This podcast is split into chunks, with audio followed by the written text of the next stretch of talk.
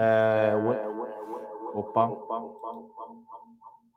Perdão, não tinha tirado o som do meu computador. É, o Henrico está de volta no Brasil, parece que ele vai chegar hoje, tá che... deve ter... ou chegou ou está chegando, então amanhã ele assume a, a cadeira aqui presencialmente de volta, né? Deve trazer bastante novidade para vocês aí, é, por conta do congresso que ele participou lá em Washington. É, e a gente começa a semana olhando para quarta-feira, né? Quarta-feira a gente tem dois encontros muito importantes, né? Mais uma super quarta, né? A gente já tem visto esse tema, esse termo sendo usado no passado recente aí com bastante frequência, né? A gente tem encontro do Copom aqui no Brasil e do Banco Central Americano do Fed lá nos Estados Unidos, né? A gente já tem digamos, bastante bem precificado nas contas hoje, né? Um, uma, um aumento de 1% aqui na Selic e 0,50% nos Estados Unidos. É, provavelmente isso vai se, se, se consolidar efetivamente, mas o problema é para frente, né? A gente tem falado bastante aqui do tema de inflação nos últimos meses. É, parece que para essa quarta-feira a expectativa já está bastante bem ancorada, uh, só que a gente vai ficar com algumas interrogações para os próximos, uh, para as próximas reuniões, uh, em função de uma série de dados que tem saído e provavelmente dados que os que saíram é, é, é engraçado como a gente é, é, movido por expectativa, né? O último, último dado de inflação semana passada, se não me engano, foi de 1,43 contra expectativa de 1,84, né? Como você não quebra expectativa, joga a expectativa lá para cima e ela vem abaixo do que você esperava. Mas o número por si só é algo assombroso, 1, quase 1,50 de inflação no mês. A gente, aqui no Brasil, né? Se a gente somar uh, o acumulado do ano, a gente já está falando de 4,30. São quatro meses no ano, a gente está em 4,30, né? E uh, a nossa expectativa aqui continua sendo de. Eh, de desapontamento para cima, infelizmente. Tá? Bom dia para o pessoal que está entrando. É, Hamilton, Estúdio 33, Germano, Yuri.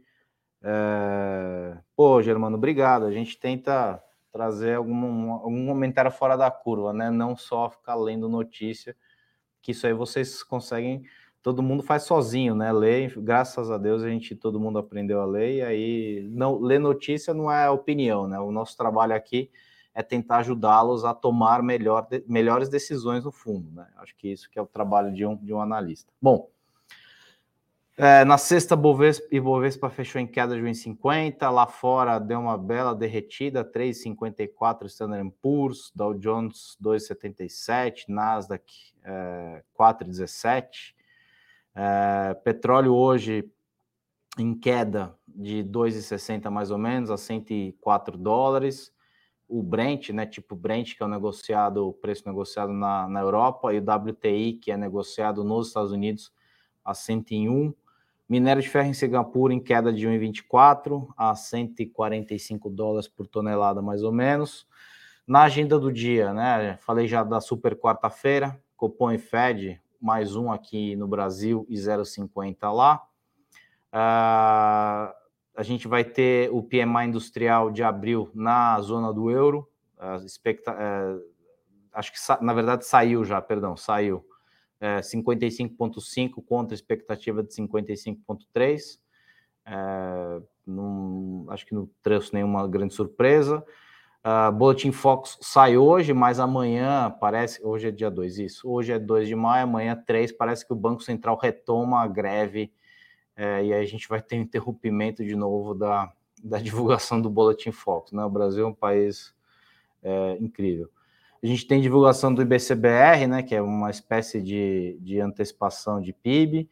É, vai ter também divulgação da dívida bruta PIB, que é um dado.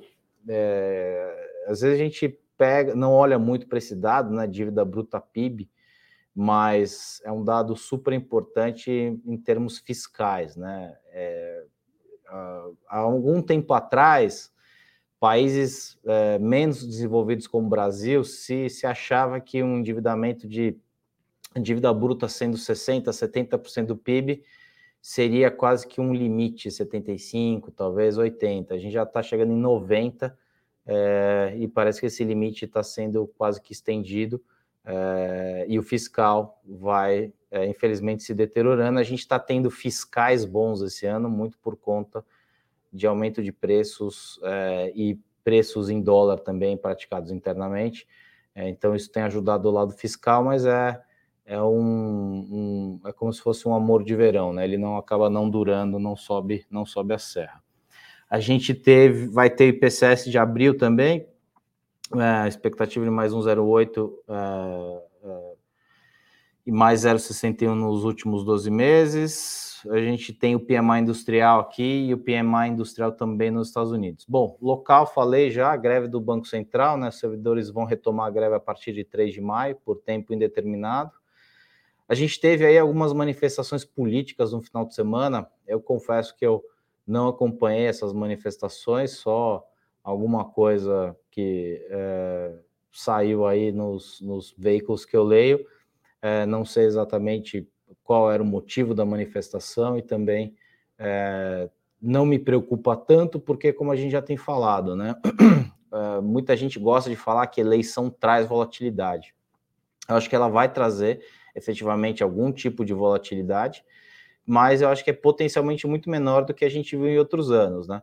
É, a gente fez cálculo aqui de volatilidade da bolsa do Ibovespa nos 12 meses anteriores e nos 12 meses posteriores às últimas cinco eleições, e o que a gente viu foi uma volatilidade muito parecida, a não ser o ano que mais trouxe volatilidade foi 2002 e 2003, né? Na ele primeira eleição do Lula. Alguns aqui podem não lembrar porque não sei é, exatamente a data de nascimento de todo mundo, mas nunca, nunca é demais lembrar que a gente tem a famosa carta aos brasileiros, né? O Brasil, a época lá em 2002, 2003, era bastante diferente do que é hoje, é, e a gente tinha uh, um risco, havia muito temor da eleição do Lula de ser um sindicalista, de ser mais à esquerda e tal, tal, tal, então, eh, o pessoal na época até achava que o Brasil ia declarar moratória, dependia bastante do dinheiro do FMI na época, né? E isso trazia um risco violento. O dólar explodiu na época por conta desses riscos que o pessoal uh, tinha. E acabou que a gente viu que não foi nada disso, né? Então a gente tem falado disso. Os dois lados, ou os três lados, né? Se a terceira via conseguir vingar, né? Um negócio meio complicado essa terceira via vingar é, a gente conhece os dois lados, né? Então, quando a gente conhece, o Lula vai continuar falando, é, desculpa a forma de falar, mas um monte de abobrinha, de preço. Ontem vi um vídeo dele falando que vai criar a moeda da América Latina, moeda da América do Sul, uma moeda única. É, isso ele fala para o grupo dele e Bolsonaro do outro lado fala para o grupo dele, mas de fato a gente conhece mais ou menos como vai ser a condução como país dos dois lados, e isso eu acho que diminui bastante é, o risco. Há risco? Óbvio que há risco. O risco sempre existe, né? O risco ele está presente a todos os momentos, né? A partir do momento que a gente nasceu, o risco é, a gente vai ter. Risco desde sair de casa até um, alguma outra coisa em mercado. O risco ele está presente na nossa vida, a gente tem que é, entender isso. Né? Então, eu acho que por conta dessa do, do maior conhecimento de, do mercado e das pessoas como um todo, é, nas duas frentes de, de, nas principais duas frentes, né, de, do pleito aí de, de outubro, novembro, é, acho que isso tende a não, não ser tão ruim. A gente está em franca uh, safra de resultados, né? Hoje a gente tem de Copasa, Intelbras, Localiza, Lojas Quero Quero, Marco Polo, é, como 4, né? Neogrid, Pague Menos, todos após o fechamento do mercado. Na sexta-feira, a Petrobras anunciou reajuste de 19% no preço do gás natural é, e, e, também diz que o valor praticado no mercado interno é quase metade do preço internacional. Né? O gás natural é aquele gás encanado. Né? Então, para quem tem, provavelmente, acho que conta da Congás aqui em São Paulo, né, que é todo o gás encanado, é, se tem que preparar o bolso aí mais 19% de aumento, e aquele aumento que também tem um efeito cascata para vários outros setores. Né? O que a gente tem falado, eu li ontem um, um artigo muito bom é, de fora, É, quando a inflação americana estava em 4,5, era, era temporário. Aí ela foi para 6, aí o Biden culpou outra coisa. Aí era 7,5, aí ele culpou outra coisa, agora 8,5 a culpa é do Putin. Né? A culpa nunca é, do, é dos governantes que não conseguem antever, às vezes, alguns movimentos claros. Né? Basta ir ao supermercado. Ontem eu fui ao supermercado e me dei um presente praticamente, né? Comprei uma peça de filé mignon, isso praticamente é um presente hoje em dia, né? É 115 reais o quilo no Pão de Açúcar, negócio fora da realidade, é, o preço da carne, efetivamente, mas provavelmente esses governantes, autoridades monetárias não frequentam os mesmos lugares que a gente. Bom, falei já da super quarta, né? É, a gente tem uma é, tem um ponto interessante aqui que é, é o ritmo de é, o BC aqui, né, na, na, na Super Quarto, o Banco Central é, local, é, ninguém comprou, né, não ninguém, mas boa parte do mercado, por sorte, não comprou o que esse tal plano de voo que o nosso Roberto Campos Neto, infelizmente não é Roberto Campos avô, né, ele é, falando que a, se ele quer ficar o, a, a, última alta do ciclo ia ser essa é para 12,75. Como eu falei, eu acho que as coisas tendem a, tendem a piorar. Tem uma pesquisa aqui que a gente do broadcast de 51 casas consultadas, só 12 acreditam que a Selic vai parar em 12,75 e às vezes a gente tem que considerar que algumas dessas casas provavelmente não atualizaram os cálculos, senão isso aí acho que seria um pouco, um pouco maior. Bom, falando um pouco de exterior rapidamente, PMI na China contraiu bem em abril, né, devido aos bloqueios. Eu acho que esses bloqueios que têm acontecido na China, eles são potencialmente muito perigosos também para a inflação mundo afora, né, uma coisa super complicada que está acontecendo lá. É, então, o PMI de lá, né, contraiu bem devido a esses bloqueios que interromperam a produção industrial e cadeia de suprimento, aumentando os temores de uma forte desaceleração econômica no segundo TRI, que pesará no crescimento global, obviamente. Né? A maior queda desde junho de 2020, commodities nesse ambiente restritivo chinês acabam sofrendo, mas aí a gente tem que olhar sob duas perspectivas diferentes. Né? Se a gente olha o que está acontecendo agora com esse lockdown que está acontecendo na China, é, commodities sofrem, obviamente, no curtíssimo prazo, mas o ambiente é, de commodities como um todo, basicamente quase todas elas, para frente, ele continua quase que intacto. Né? Por que, que eu estou dizendo quase que intacto? A gente tem, é, no curto prazo, o preço é o que importa, no médio e longo prazo, uh, talvez o fundamento prevaleça. A gente tem efetivamente é, restrição de oferta. Por exemplo, na, no final de semana ali uma matéria Uh, num, tem um site que eu gosto muito americano que ele fala muito pouco de Brasil. Quando fala de Brasil, é alguma coisa muito importante que aconteceu efetivamente. Falando que SLC, que é uma das maiores empresas uh, agrícolas aqui do Brasil, vai cortar o uso de fertilizante entre 25% e 30% por conta de oferta e preço muito alto. E se a gente tem menos fertilizante sendo utilizado, a gente tem menos produtividade. Se a gente tem menos produtividade, a gente tem menos produto, menos produto, mais preço. Então, essas são aquelas relações bastante simples que a gente faz no nosso dia a dia, mas que elas acabam sendo bastante úteis para a gente entender um pouquinho, é, um pouquinho de conjuntura. Eu acho que tem bastante coisa ruim vindo por aí ainda, e tudo me leva a crer que a gente vai continuar tendo pressão no lado de commodities pelo lado da oferta, né? É uma coisa muito importante. A gente consegue imprimir dinheiro para melhorar a demanda, mas a gente não consegue imprimir nenhum tipo de commodity para melhorar a oferta. Os bancos centrais, autoridades monetárias centrais, governos, quem quer que seja, nem que tenha uma impressora 3D imprimindo lá um grão de soja, ele não vai conseguir fazer uma soja efetivamente é, consumível, né? Deixa eu ir para o chat aqui. Bom dia, Paulo Ricardo, Gilmar. É, hoje a gente não tem um morning call técnico é, por conta da, da, chegada do Henrico, né? Ele está chegando aqui no Brasil, é, se não me engano, hoje de manhã, e não vai dar tempo de chegar aqui a tempo de falar com a gente no morning call, no, no, no morning call técnico. A carne no Brasil é a mais barata do mundo, e ainda é isso, né? É bem, é, isso é verdade, né? A carne fora do Brasil é muito mais cara do que aqui, e aqui a gente já está falando de preços aí bastante complicados, né? Eu gostaria de entender como a Selic aumentando acima iria interferir na inflação, já que parte da inflação não é de consumo. Então, Hamilton, eu tenho umas dúvidas também em relação a esse preciosismo de pessoal falando de Selic aqui no Brasil, né? Selic ela é quase que uma miragem, né? A gente só usa a Selic para ganhar o nosso CDI ali, o nosso CDB, porque na ponta contrária é, a gente tem taxas aí de juros é, bastante exorbitantes, né? É, em tese, você.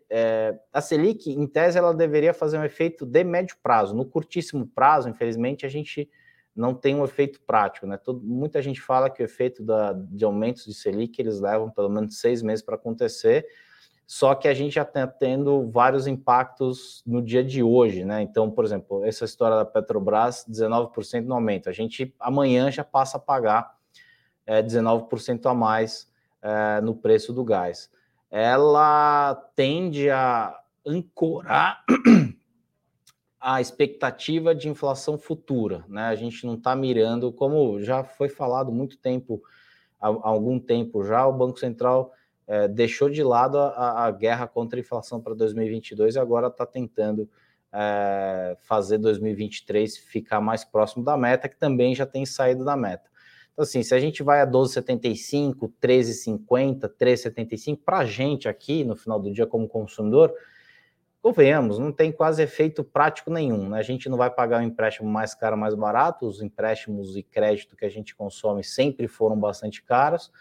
É, e a gente vai sentir algum, alguma redução nos parcelamentos, aqueles famosos 10 vezes sem juros, né? Que não existe efetivamente nada sem juros no mundo, né? Não existe almoço de graça, mas o, o efeito dessa Selic ele tende a ser, é, ele tende a, a, ter um efeito mais no médio prazo. Estou falando aí algo em torno de, sei lá, 4, 5, 6 meses para que a coisa realmente consolide. Então ele está olhando hoje para ancorar a expectativa lá para frente.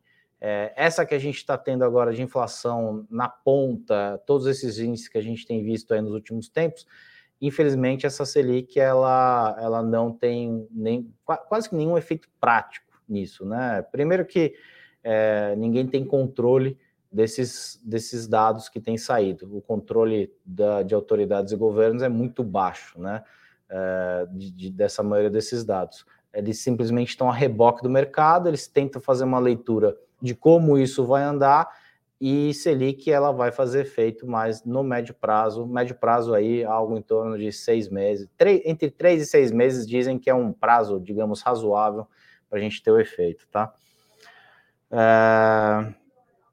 é, o problema, o Cláudio está certo aqui, nível de renda, a gente tem, a gente tem visto aí Caged para cima, maravilha, poxa, cento e não sei quantos mil empregos, mas a gente vê renda é, sendo corroída, e isso é um problema muito sério. Né? O Brasil é um problema, é, é um país que corrói a renda sistematicamente ano contra ano, seja via inflação, para quem é CLT, seja via não. É, a gente tem um negócio meio estranho no Brasil que é a, a tabela do imposto de renda, né? Então, a gente teve anos de aumento de 10% é, no salário por conta do dissídio e a tabela do imposto de renda sendo corrigida pela meta de inflação. E, se eu não me engano, a gente não tem correção de tabela já há algum tempo.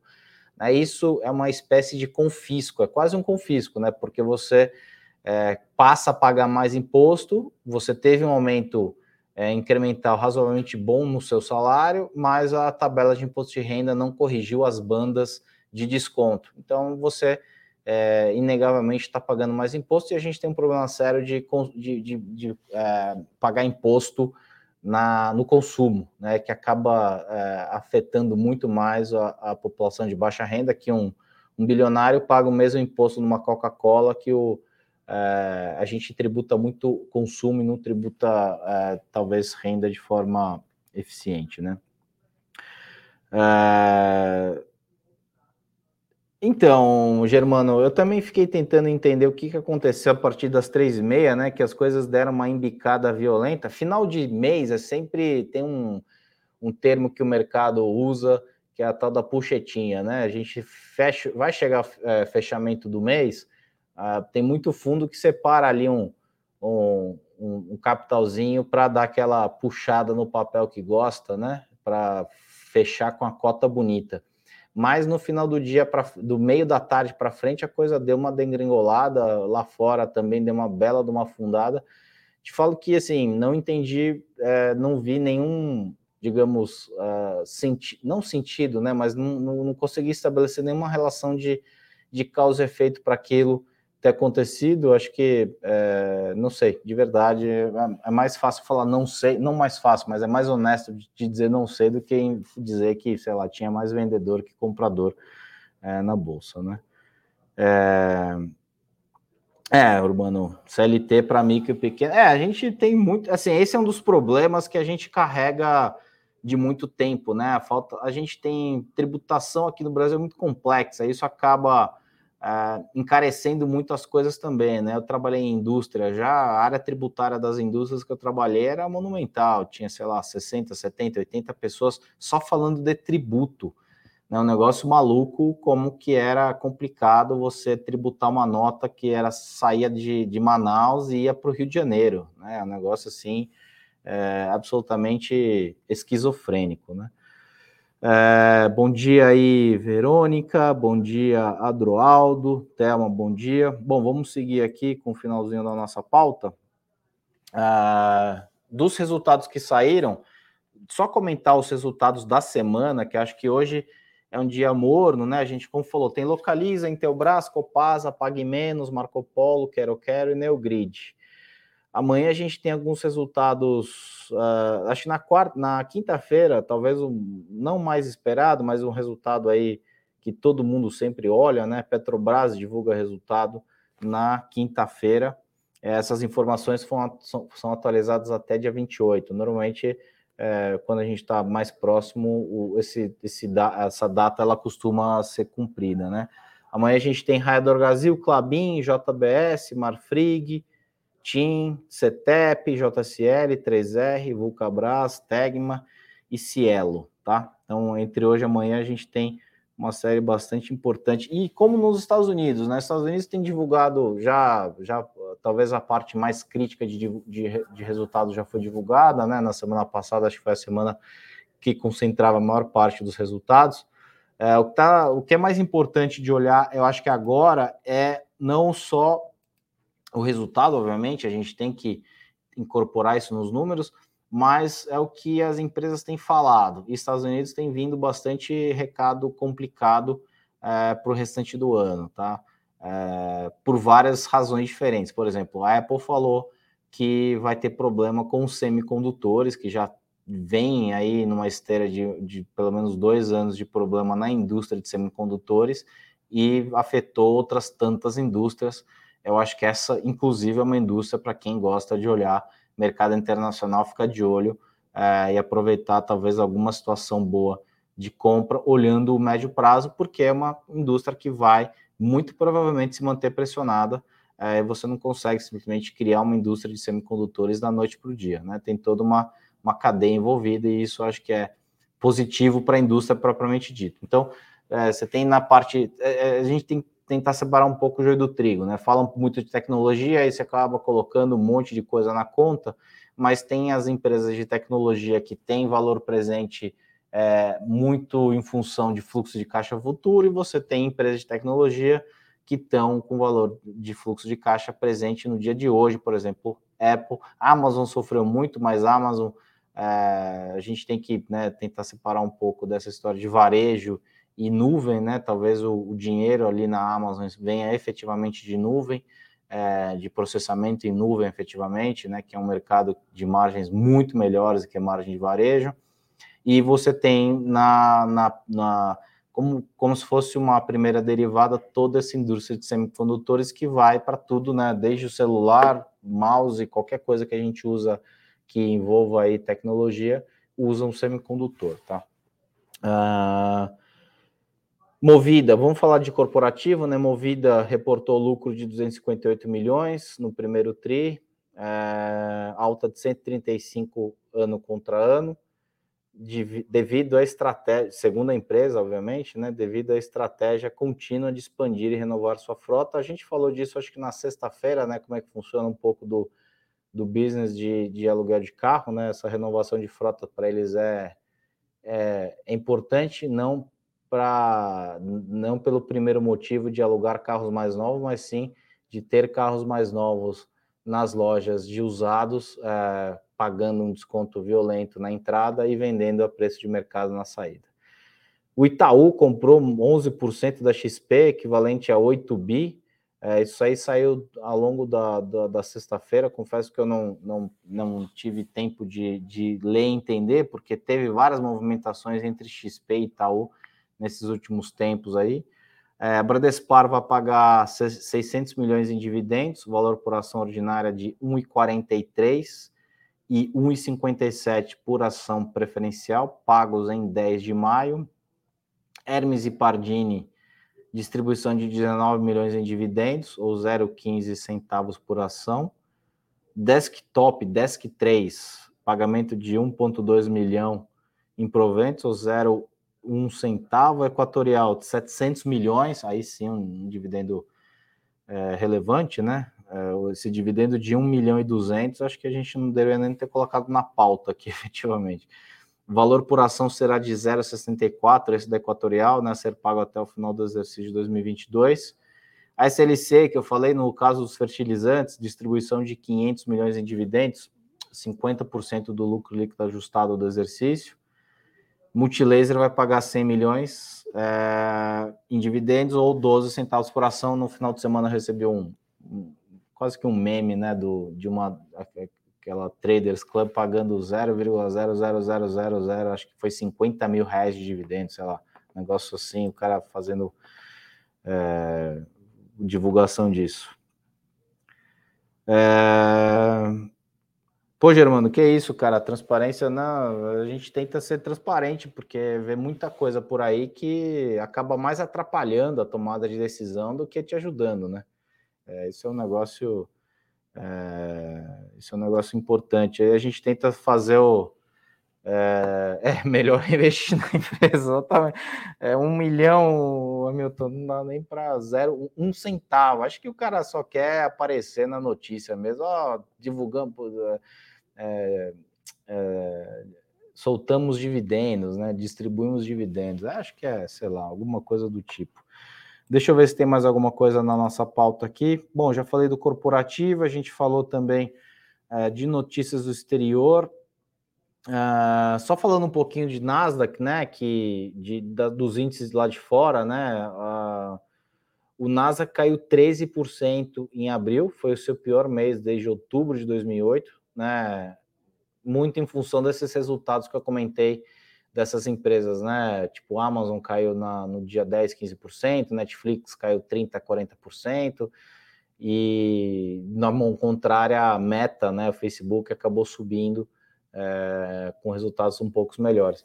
É, é, como eu falei, é muito importante a gente distinguir, né? Modelos de negócio ainda importam, né? Quando a gente tem mercado de liquidez, a gente, se eu não me engano, acho que foi o Standard Poor's que eu fiz o cálculo ontem, ele bateu, ele, ele quebrou o recorde, se eu não me engano, 69 vezes de, de maior alta em 2021. Né? Acho que isso só tinha acontecido, bateu, uh, a última vez que tinha acontecido isso foi em 1995. Então, é, 69 picos, 69 recordes quebrados ao longo de 2021 mostram alguma coisa bastante importante, né? É, a gente tem que entender que os mercados, infelizmente, não são para sempre para cima, né? E acontece que começo do ano veio um monte de coisa ruim que a gente já tinha efetivamente ano passado, né?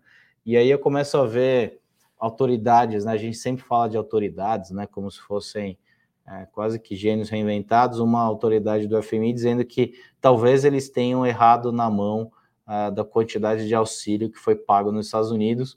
A gente está falando de balanço americano de 4 para 9 trilhões de dólares em dois anos, que é representa quase 40% dos dólares emitidos na história, foram emitidos nos últimos dois anos. E, pasmem, veio inflação. O que, que eles esperavam, né, quase dobrando o balanço uh, em dois anos uh, para uh, isso é que se chama de unintended consequences. Em português, é, acho que é consequências não intencionais. Acho que essa é a tradução melhor que a gente pode usar, que é aquele momento onde o, o governante ele tenta fazer o melhor, mas ele infelizmente não tem todas as informações e normalmente eles erram também quando tem muita informação. E aí a gente tem algumas consequências não intencionais, que nesse caso é, é uma inflação galopante nos Estados Unidos que está afetando drasticamente boa parte é, do, do, mercado. Então, esse acho que é um ponto importante da gente é, é, colocar na conta. A queda de 13,6 né, foi a maior, é, foi seu pior mês desde outubro de 2008. Teve essa decepção, mas a gente tem que entender é, exatamente essa decepção. Ela tem base em quê? Né? Ela tem base em um movimento de alta uh, num ciclo de alta que veio até 2021 de forma incrível. Então, uh, é o fim do mercado? Lógico que não. Eu acho que a gente tem que entender que ponto que a gente está é, para tentar compreender para que ponto a gente está indo, tá? Já tem muita gente nos Estados Unidos falando em recessão no final do ano, né? Tem uma, uma conta que acho que pouca gente faz, que é o efeito dessa própria inflação para arrefecer a própria inflação, né? Que é como se fosse um autocontrole da inflação. Você é, não tem dado mostra ainda de arrefecimento no, na, no, consumo por lá, mas se essa inflação continuar pegando, a gente acha que vai continuar pegando, isso pode, obviamente, fazer com que as pessoas consumam menos. E aí o próprio consumo se encarrega, digamos, de não trazer mais um ponto de pressão para os índices inflacionários, e quando a gente tem menos consumo, obviamente a gente tem é, uma pressão menor é, na inflação. É, o Henrique é mais acelerado. eu costumo falar um pouco mais. Bom, eu acho que vamos, vamos encerrar por aqui. Muito obrigado aí pelo comentário. É, eu, eu, eu tenho uma tendência a conversar mais e fazer. É, é, fazer. Eu sou menos prático no morning call, só falar do dia, acabo trazendo as coisas um pouco mais na perspectiva. Acho que é uma característica minha. Eu também acho que é mais útil o estilo do Henrico, que ele é mais direto ao ponto, sem muita embrumação. Não que esteja né, enrolando aqui, mas eu estou pelo menos tentando fazer essa leitura de perspectiva, que é como eu faço a leitura na minha cabeça, olhando para trás, olhando presente, tentando olhar para frente e traçando cenários, porque o futuro a gente infelizmente não conhece. É isso, gente. É, obrigado aí pela presença. Amanhã o Henrique está de volta. É, acho que ele vai trazer bastante novidade legal aí, né? Do, do, do, fórum que ele participou lá no, em Washington, né? Do, do, do Congresso. Esses congressos eles são é, maravilhosos de participar. A gente percebe o quanto a gente está para trás aqui no Brasil nesse aspecto, né? Quando se participa dessas coisas lá fora, parece que a gente está em outro mundo e efetivamente a gente está em outro mundo. É, eu costumo dizer que o Brasil é extremo ocidente, então as coisas às vezes demoram um pouco para chegar, infelizmente para a gente, né? Então, como hoje a gente tem conectividade bastante alta e, e, e rapidez para chegar nos lugares, eu acho que foi uma bela decisão dele ter participado lá do, do desse congresso para trazer e para continuar aprendendo, né, gente? A gente né, não pode deixar de, de aprender nunca na vida, né? A gente tem que sempre continuar mantendo, uh, uh, tentando. Eu sempre falo para mim mesmo, estou tentando a todos, todo momento diminuir o meu campo de ignorância. É isso, pessoal. Uh, bom dia a todos. Ah, nos vemos em breve, provavelmente em outro Morning Call essa semana ou Uh, vou ver se eu faço uma incursão aqui e invado o Morning Call do Henrique para a gente bater papo, que acho que eu estou gostando um pouco da cadeira aqui, aí começa a ficar complicado. É isso, pessoal. Obrigado, bom dia, até mais.